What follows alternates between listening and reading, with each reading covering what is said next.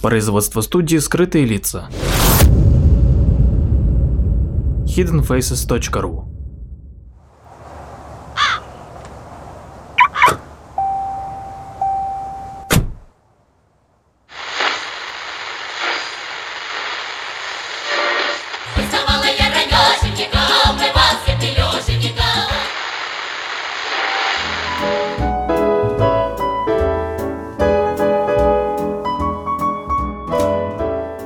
Добрый день, мои дорогие путешественники. С вами Павел Эйлер и Анна Ловчева, звукорежиссер.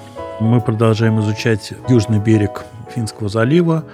И сегодня Петергоф, Верхний Сад. Путешествие на целый день. Это 40 километров от Санкт-Петербурга. Можно на машине, можно до Нового Петергофа с Балтийского вокзала. Ибо нет одиночества больше, чем память о чуде. Готовя эту передачу, я перечитал некоторое количество стихов и поэтических описаний Петергофа, в поисках слов, созвучных моему чувству от Верхнего Сада. И никто точнее не выразил это чувство, как Иосиф Александрович Бродский в стихотворении «Фонтан». Память о чуде. Всякий раз, выходя за ворота Верхнего Сада в мир реальный, на Санкт-Петербургское шоссе, мне ужасно грустно. Я знаю, что рано или поздно снова приеду в Верхний Сад. Путь отсюда в любимый Санкт-Петербург, и все равно всякий раз уход именно из Верхнего Сада – настоящее изгнание из рая. Уходить из Нижнего парка не так грустно. Там хотя бы вода на пути в любимый город. Верхний сад состоит из огромного первобытного неба и тверди, отделенной от воды. Верхний сад будто сон, от которого на душе легко. Он то светлое чувство, которое возникает, когда подглядишь уличную сценку, ботаническую, человеческую, птичью или звериную. Он мгновение, может быть, замечали, когда в городе шумном, полном машин и людей вдруг наступает тишина. Она длится долго, долго, иногда целую секунду, за которую проносится вся жизнь. Верхний сад здесь сейчас. Он старинный и молодой. Верхний сад невероятно гармоничный. Попробуйте встать в любой его точке и снять вид на обычную камеру обычного вашего айфона в любом направлении. Уверяю вас, снимок будет почти всегда идеальным. Когда я приезжаю в Петербург, мои мысли и чувства приходят в порядок. Когда я захожу в Верхний сад, в моей душе наступает абсолютно идеальная гармония. Как бы не было на душе легко или тяжело, как бы не было в этот момент в саду многолюдно толпами туристов или тихо вечерней тишиной. Эта гармония объединяет в себе такие моменты жизни, как выйти к морю после долгой разлуки с ним, вид большого неба Петербурга, после московского серого низкого, прохлада леса в жаркий день, пение необычной птицы, скрипа паркета на втором этаже Эрмитажа, Покупки прекрасной книги или полеты на самолете. Удивительно гармонично они тут, прилетающие на низких высотах в аэропорт Санкт-Петербурга. Я часто ищу в окружающем мире сочетание объемов и перспектив, которые одно соответствует другому. Линия подхватывает контур, окружность торжественно углам, Купол собора идеально лег на крыши домов, и проплывающее облако на секунду образовало картину Тибета с золотым куполом ступы и снежной горной вершиной. Ветви дерева идеально совпали с наличником окна и, выйдя на фон стены, показали мнимой трагичность времени. Спящая кошка изогнула хвост, и эту валюту подхватил стебель травы. Понимаете, эдакий поиск моряком лодцы. Хочешь не хочешь, возвращайся к теме воды. Верхний сад волей и трудами создавшего, воссоздавших и вырастивших наново деревья, кустарники и цветы, он праздник для глаз, любящих искать сочетание окружающего мира и душевной лоции. Идеально, конечно, вспомнив свою водяную суть, войти человеку в сад, следуя течению воды через главные ворота со стороны Санкт-Петербургского проспекта. В Верхнем саду мы попадаем в первозданные чертоги небесные. Следуя за водой барокко, в этом путешествии мы люди эпохи барокко, позволим себе играть и резвиться, не оглядываясь на строгие догмы Писания, истории серьезных ученых. Вода и жизнь образовались за пределами этих небесных чертогов. Кто знает, откуда взялась вода и откуда проистекает жизнь. Первый огромный фонтан сада межеумный. Это означает неопределенный. Верхний сад, несмотря на свою композиционную завершенность, абсолютно неопределенный. Он межеумный. Но правда, если немножко подумать и выйти за границы привычных рамок, сад этот похож на руки и ноги новорожденных. Они совсем настоящие, но совсем не те совершенные руки и ноги человека, умеющего донести своего владельца домой и почистить на ужин картошку. Это совсем еще юный мир, шести дней от роду. Тут есть вода и земля, есть рыба, птицы, гады. Они еще не имеют имен. Позже человек окрестит их. Вода отделена от тверди. Растения, они еще не знают, какими им следует быть. И поэтому они футуристические. Не вперед в будущее, но в состоянии тысячи лет, как один день. И один день, как тысячи лет. Они квадратные, круглые, прямоугольные, межуумные по нашим понятиям. И в то же время вполне определенные. Вот она игра барокко, игра юного мира. Мы-то прекрасно знаем, какие должны быть деревья, но вспомните деревья на рисунках детей – Впереди изящная фигура наших проводников. Его сиятельство Аполлон легко ступает вслед за Нептуном. Белоснежный Зефир, вот он впереди чуть справа от водяного царя, раздувая щеки, поднял бурю. Играет художника Серова, делая Нептуна похожим на Петра Первого с одноименной картины. Царя, не боящегося бури в лицо. Слева от Зефира нежная флора. Этим двум предстоят бог садов Вертун и богиня плодородия Помона. Впереди еще один фонтан дубовый. В XVIII веке посередине фонтана стояло изящное золотое дерево. Дерево сменилось тритоном с раковиной, тритон уступил место пустоте. Но свято место не бывает пустым. В 1929 году во время реставрации был установлен тот, кто резвится тут сейчас, малыш Амур, надевающий театральную маску. Амур создал некий скульптор де Росси в 1809 году. Так и не нашел, к сожалению, кто этот таинственный мастер – Д. Росси. Во всех всевозможных источниках копипастят одну и ту же строчку из памятников архитектуры пригородов Ленинграда.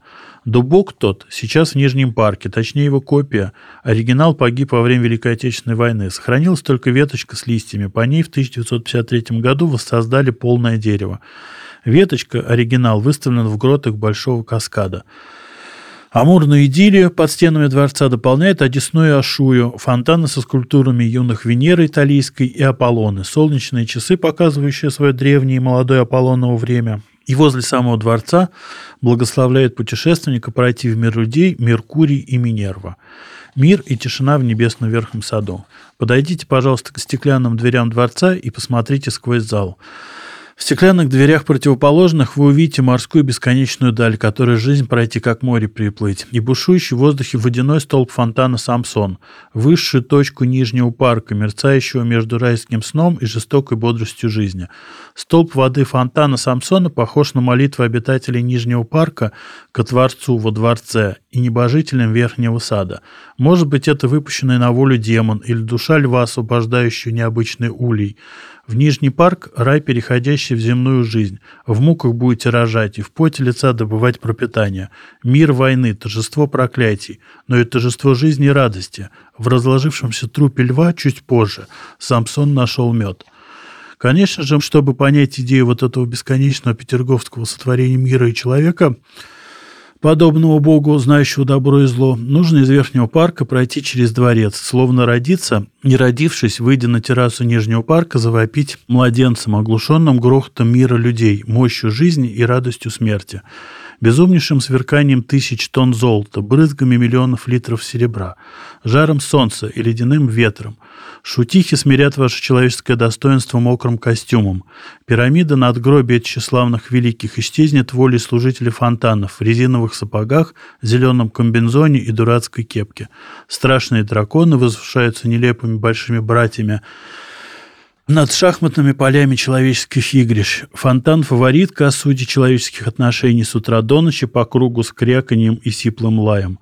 Также лабиринт, в котором не заблудится даже слепой. Эти игры, повторяясь вновь и вновь, исчезают. Стопроцентная вода, пройдя через эти игрища, течет спокойной рекой в море мимо многотысячной толпы 60% воды, радуя разнообразных чаек – утонувшими в морском канале мышами и птицами, в Одайсе и в воду от Идиша. Ну и прежде чем вы откроете книги, чтобы прочесть историю Верхнего сада, расскажу несколько важных деталей. Сад состоит из портера, это там, где фонтаны и цветники, и геометрические газоны. Баскетов – это то, что отделено от портера низкими стриженными кустами. Баскеты бывают квадратные, косые и круглые. В саду обязательно розарий и аптекарский огород, на котором выращивают лекарственные и просто приятные растения, такие как мята, зверобой, мелиса и так далее. Также в баскетах спрятаны плодородные деревья. В нашем верхнем саду это лоснящиеся груши и яблоки. Аллеи стриженных квадратных деревьев по обеим сторонам портера. За ними берсо. Это затемненные длинные дорожки аллеи под сводами конструкции перекладины столбов, заросшие вьющимися и специальными растениями. В нашем случае это липы, специально прижатые и сформированные.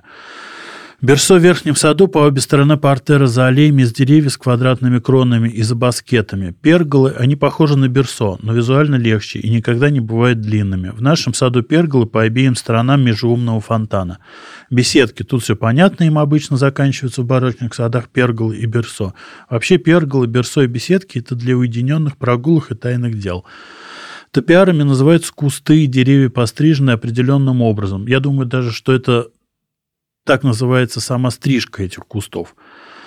В нашем верхнем саду это высокие квадратные деревья, с которых аллеи по обеим сторонам портера и фонтан Нептун в сторону дворца, и конусы шары из можжевельника, волнообразные стены из стриженных кустов и, наконец, стены баскетов из стриженных кустов разной высоты. Огромная роль в саду определена фонтаном. Самое главное – это Нептун. Удивительная история, которую расскажу вкратце. Заканчивается 30-летняя война, подписан Вестфальский мир. Через 10 лет после наступления мира в городе Нюрнберг решили этот мир увековечить, перелить пушки войны в статую для фонтана. Пока сочиняли памятник, лепили модели и отливали готовые формы, прошло еще 30 лет. Когда все фигуры и самое место для фонтана было готово, казалось, что в городе Нюрнберг недостаточно воды для такого фонтана, и готовые фигуры памятника сложили в амбар. Филолог и прекрасный знаток Петергофа Борис Валентинович Аверин, фильмы, которые я покажу в ссылках, уточняет, что это была скульптурная мастерская. В этом амбаре Нептун и предстоящие пролежали еще сто лет и стали популярным туристическим объектом. В 1781 и 1782 году его высочество великий князь царевич Павел Петрович, путешествуя по Европе, посетил в том числе и Нюрнбергский амбар и буквально влюбился в Нептуна. В 1796 году Павел Петрович купил этот фонтан за 30 тысяч рублей. Я порылся в интернете, пересчитал, что это сейчас 45 миллионов рублей. Если я ошибаюсь, поправьте. Павел Петрович поначалу хотел поставить Нептуна в Гатчине, но там, оказалось, были такие же проблемы с водой, как и в Нюрнберге. В результате Нептун оказался в Верхнем саду. Вода привела своего царя на свое место – в начале 20 века по инициативе немецкой стороны была сделана копия скульптур, которая была установлена в Нюрнберге, в городском парке. Во время Великой Отечественной войны немцы вывезли нашего Нептуна и скульптуры фонтана в Германию. В 1947 году Нептун и оставшиеся скульптуры привезли обратно, и фонтан вновь заработал после реставрации отливки недостающих частей в 1956 году. В описании дам ссылку на чудесный документальный фильм об этом, а на месте фонтана Нептун при императоре Петре Алексеевиче был фонтан телега Нептунова. Лошади с ластами вместо копыт называются гиппокампусы, лошадь – морское чудовище, повелители рыб, спутники Нептуна. Главные ворота сада во время Великой Отечественной войны были разрушены. Целая оказалась только правая часть ворот, в которой при взятии Петергоф нашими войсками был обнаружен застрявший и не разорвавшийся снаряд. Покажу фотографию в описании. Ограда парка деревянная, с обожаемым мной поворотом пик на 45 градусов. Это невероятно изящно. Казалось бы, мелочь, но вещь выглядит совсем по-другому. Встречается такое в Санкт-Петербурге. Ну и, наконец, на самой главной аллее слева от главных ворот, если идти ко дворцу Заберсо, вдоль кухонного корпуса на нездании дирекции музея, во-первых, прекрасная маленькая плотина с мостиком и рычагом рулем для закрытия и открытия плотины. И главные райские жители, белки, они живут на этой аллее. По вечерам выползают в поисках еды. Белок довольно-таки много. Некоторые совсем ручные, другие пугливые. Едят орехи и семечки. Орехи строго фундук и грецкий. Семечки любые, главное не жареные. Тут же ручные птицы-синицы, охочие до еды в ваших раскрытых ладонях. Верхний сад открыт с 8 утра до 9 вечера. Вход бесплатный. Экскурсию можно заказать по телефону плюс 7 812 450 68 75. Это путешествие прекрасно сочетается с осмотром Нижнего парка. Особенно рекомендую спуститься из Верхнего сада в Нижний парк вечером после 18 часов, погулять по тихому и безлюдному Нижнему парку и к 20.15 вернуться к Большому каскаду, посмотреть торжественное выключение фонтанов под ужасную песню. После выключения загляните в фонтану фаворитку. Уставших за день уток и собачку фаворитку снимают с рабочих мест и уносят отдыхать в дом рядом с фонтаном. Это очень трогательно. Последний на Санкт-Петербург «Метеор» уходит в 19 часов. До железнодорожного вокзала Новый Петергоф ходит 355 и 356 автобус. Остальные в сторону метро Автово и так далее. До новых встреч!